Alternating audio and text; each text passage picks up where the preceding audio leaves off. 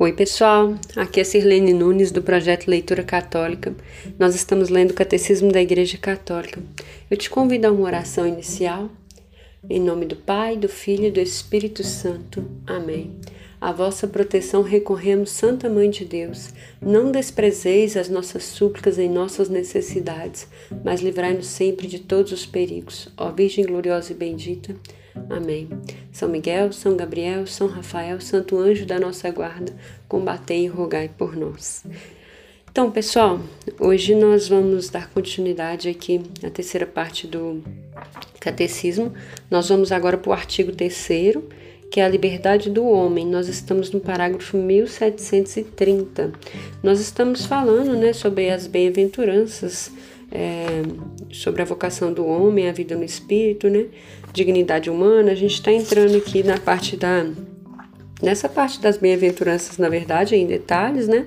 Para chegar na parte da moral. Essa parte, assim, é um pouco introdutória, pelo que eu estou é, observando da leitura, né?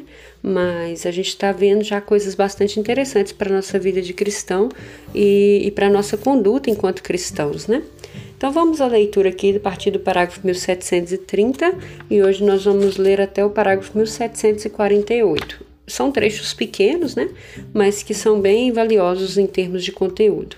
Vamos lá, diz assim: Deus criou o homem dotado de razão e lhe conferiu a dignidade de uma pessoa agraciada com a iniciativa e o domínio de seus atos. Deus deixou o homem nas mãos da sua própria decisão. Eclesiástico 15, 14. Para que pudesse ele mesmo procurar seu Criador e, aderindo livremente a ele, chegar à plena e feliz perfeição. O homem é dotado de razão e por isso é semelhante a Deus. Foi criado livre e o Senhor e Senhor de seus atos. Aqui essa última frase que eu li é de Santo Irineu. Então a gente vai falar um pouquinho dessa liberdade que nós temos, né? A liberdade foi próprio Deus que nos deu, né? E, e, a gente vai ver até na palavra, né, que Cristo ele nos libertou para a nossa liberdade plena. Mas que liberdade é essa, né? Fica a pergunta. Então vamos entender. Ah, o tópico primeiro é liberdade e responsabilidade. A liberdade é o poder baseado na razão e na vontade de agir ou não agir, de fazer isto ou aquilo, portanto, de praticar atos deliberados. Pelo livre arbítrio, cada qual dispõe sobre si mesmo. A liberdade é, no homem, uma força de crescimento e amadurecimento na verdade e na bondade. A liberdade alcança sua perfeição quando está ordenada para Deus, nossa bem-aventurança. Nossa, esse parágrafo aqui, pessoal, é super explicativo e muito claro naquilo que diz, né? Então ele faz toda a definição do que é a liberdade, né, de um cristão perante Deus. Então nós somos livres e o que que é essa liberdade? É aquilo que nós decidimos, né? A nossa razão é, e a nossa vontade faz com que nós temos ações. Nós podemos agir a certa coisa ou não agir, né? Nós podemos fazer certas coisas ou não fazer, né? É, é o nosso a nossa inteligência, o nosso raciocínio que permite isso, né? Nós temos esse livre arbítrio, né? O que é o livre arbítrio? O poder de escolha. Eu quero ou eu não quero fazer. E aí a gente vai ver que as nossas ações têm consequências nas nossas vidas.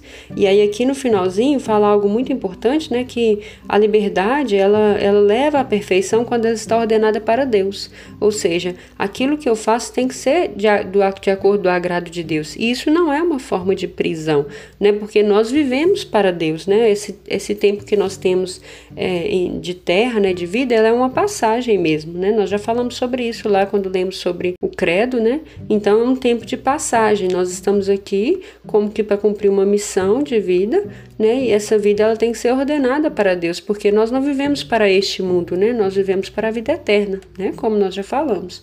Então por isso que a nossa liberdade está ordenada para Deus e a bem-aventurança que nós falamos no áudio passado, né? Mateus 5 fala das bem-aventuranças, né?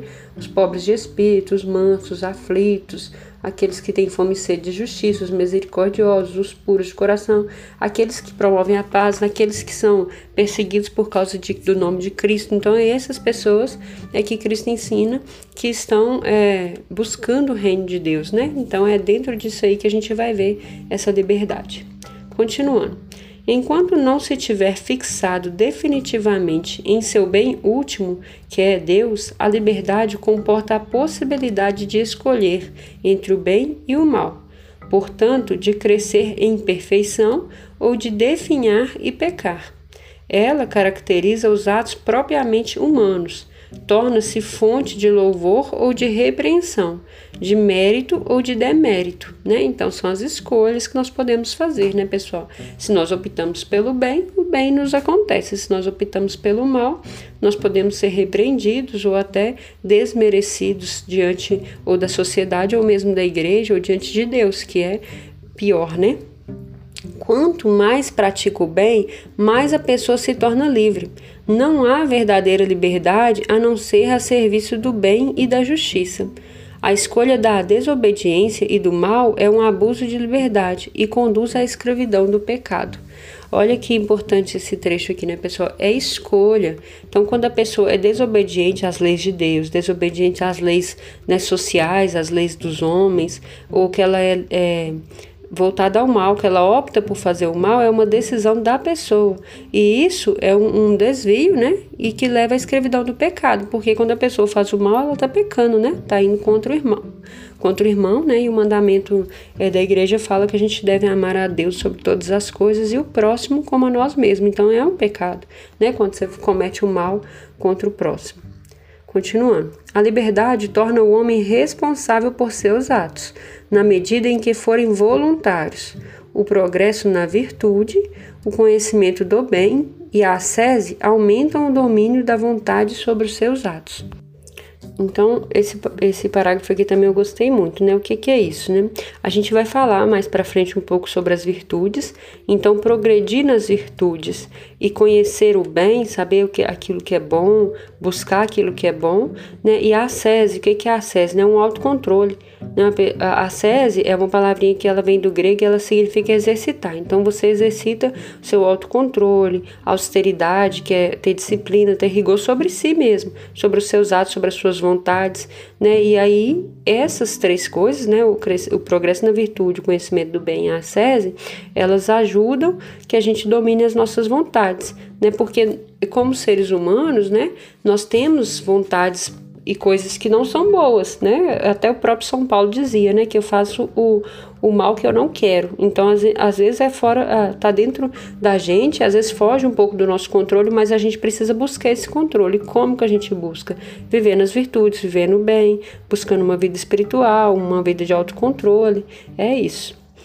Continuando. A imputabilidade e a responsabilidade de uma ação podem ficar diminuídas ou suprimidas pela ignorância, a inadvertência, violência, medo, hábitos, afeições imoderadas e outros fatores psíquicos ou sociais.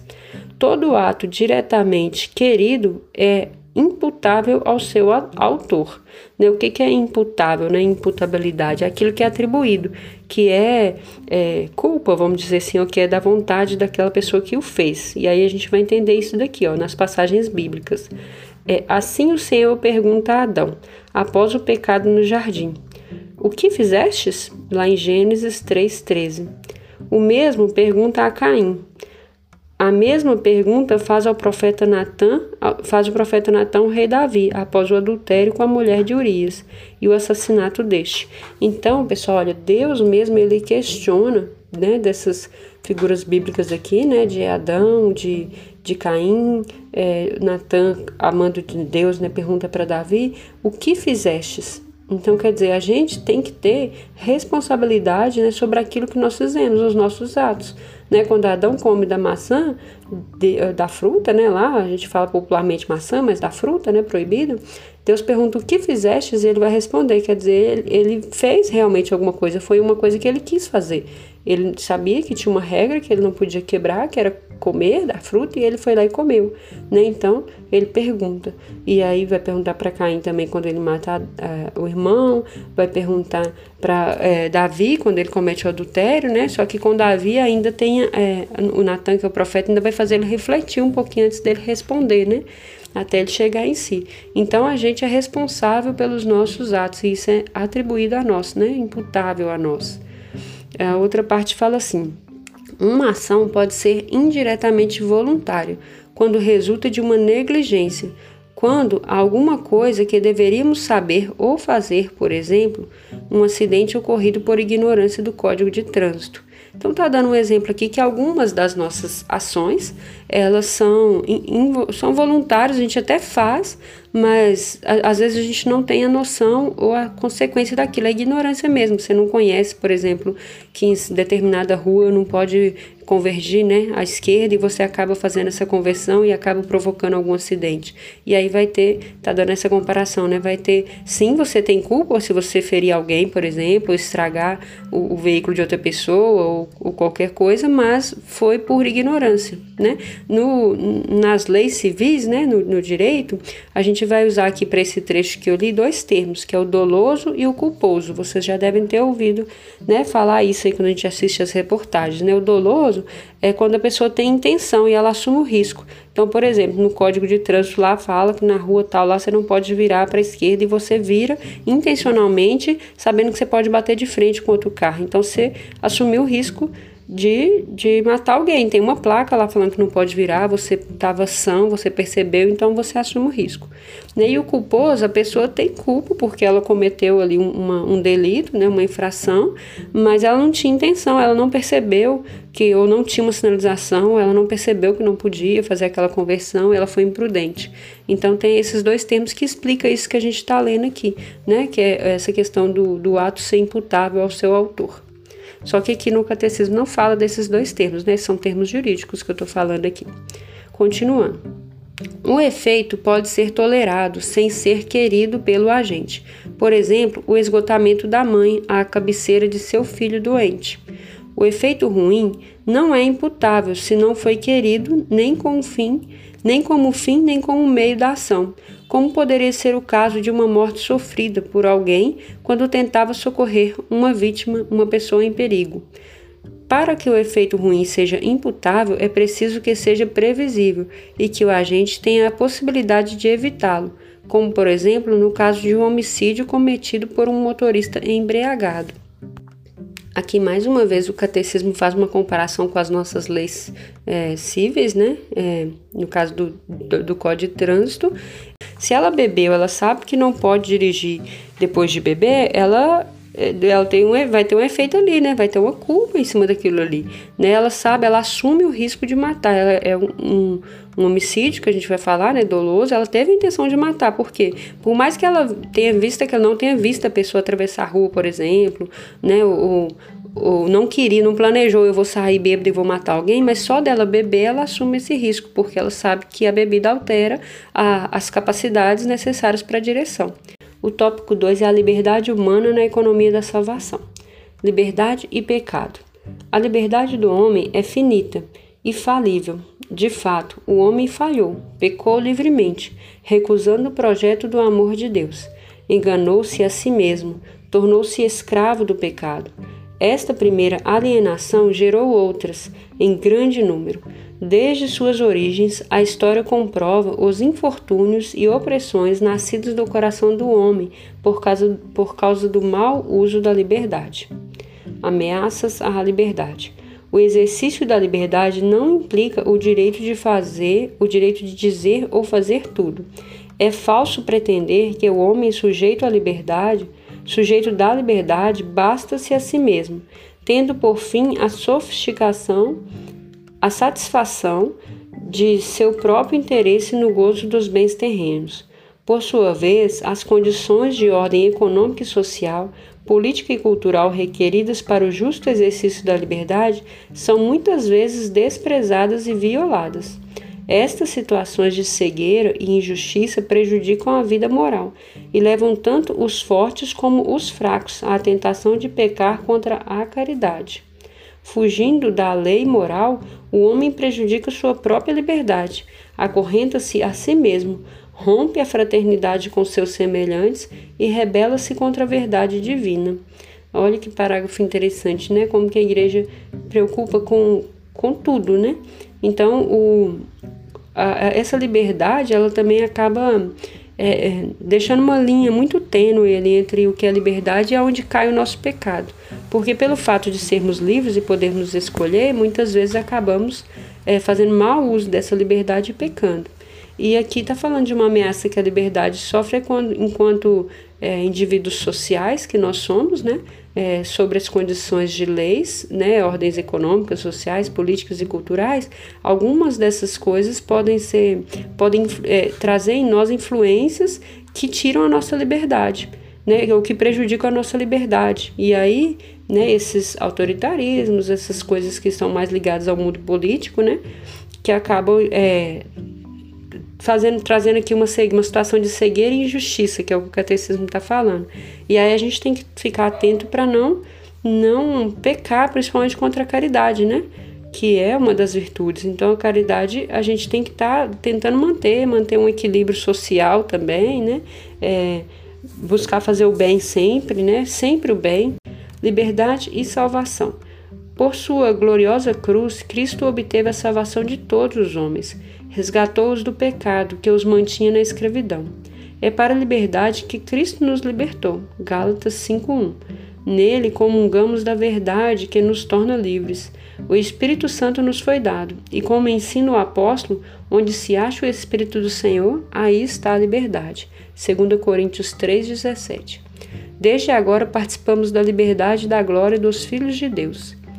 Liberdade e graça. A graça de Cristo não entra em concorrência com a nossa liberdade quando esta corresponde ao sentido da verdade e do bem que Deus colocou no coração do homem.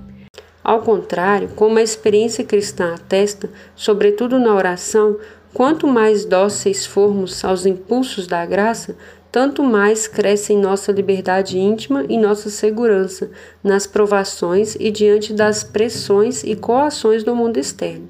Pela obra da graça, o Espírito Santo nos educa à liberdade espiritual, para fazer de nós livres colaboradores de Sua obra na Igreja e no mundo. Deus de poder e misericórdia, afastai de nós todo obstáculo, para que inteiramente disponíveis nos dediquemos ao vosso serviço aqui uma oração do missal romano. Então, pessoal, o que que falou nesse finalzinho aqui? Que a fé sustenta a nossa verdadeira liberdade. É pela fé, pela oração, pela docilidade ao Espírito Santo é que nós vamos conseguir conciliar a liberdade que Deus nos deu, que Cristo nos criou para essa liberdade, nos, né, morreu por nós por isso, é, com, a, com o mundo, né, com as, com as provações externas, com as pressões do mundo, né, e quanto isso é necessário, né, cada dia mais necessário que a gente tenha uma fé firme, uma fé consciente, né, que a gente conheça a nossa fé, como nós estamos fazendo aqui, conhecendo a doutrina, conheçamos o ensinamento, conheçamos aquilo que é da, do agrado de Deus, sejamos dóceis ao Espírito Santo, para que nós possamos exercer a nossa liberdade no mundo, que é cada vez mais difícil nesse sentido. Resumindo, Deus deixou o homem nas mãos da sua própria decisão, para que pudesse livremente aderir ao seu Criador e chegar assim à feliz perfeição. A liberdade é o poder de agir ou não agir, praticando então as pessoas atos deliberados. Ela alcança a perfeição de seu ato quando está ordenada para Deus, o sumo bem. A liberdade caracteriza os atos propriamente humanos, torna o ser humano responsável pelos atos dos quais é voluntariamente autor. Seu agir deliberado é algo propriamente seu. A imputabilidade ou responsabilidade de uma ação pode ser diminuída ou suprimida pela ignorância, violência, medo e outros fatores psíquicos ou sociais. O direito ao exercício da liberdade é uma exigência inseparável da dignidade do homem, sobretudo em matéria religiosa e moral. Mas o exercício da liberdade não implica o suposto direito de, de tudo dizer e fazer. É para a liberdade que Cristo nos libertou. Então, pessoal, nós fechamos aqui essa leitura. Muito interessante, muito instrutiva, e eu espero que você esteja gostando até aqui dessas orientações que a nossa igreja nos faz. Nós nos vemos na próxima. Deus te abençoe. Em nome do Pai, do Filho e do Espírito Santo. Amém.